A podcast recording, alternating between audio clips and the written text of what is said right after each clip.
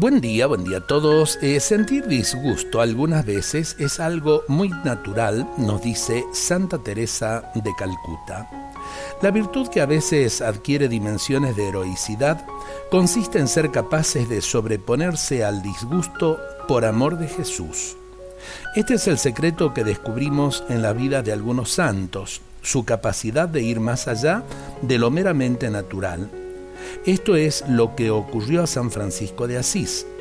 Una vez en que tropezó con un leproso totalmente desfigurado, retrocedió de manera instintiva. Al instante se sobrepuso a su disgusto y besó aquel rostro totalmente desfigurado. ¿Cuál fue el resultado?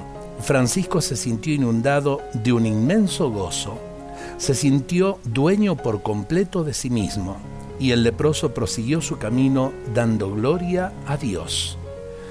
Eh, a ver, eh, esta anécdota de San Francisco que nos narra eh, Santa Teresa de Calcuta tiene que ver también en nuestras vidas con nuestros pequeños o grandes disgustos, dentro de la familia, dentro del mundo de trabajo, muchas veces con nuestros amigos, cuántas veces por ahí nos sentimos traicionados en la amistad.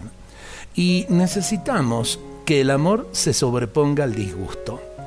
Eh, ¿Cuántas cosas amargas nos ahorraríamos en la vida si aprendiésemos eh, esta verdad?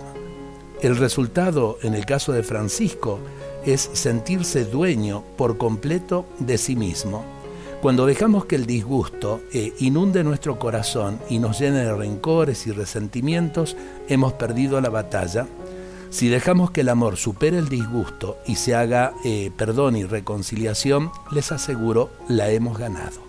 Dios nos bendiga a todos en este día.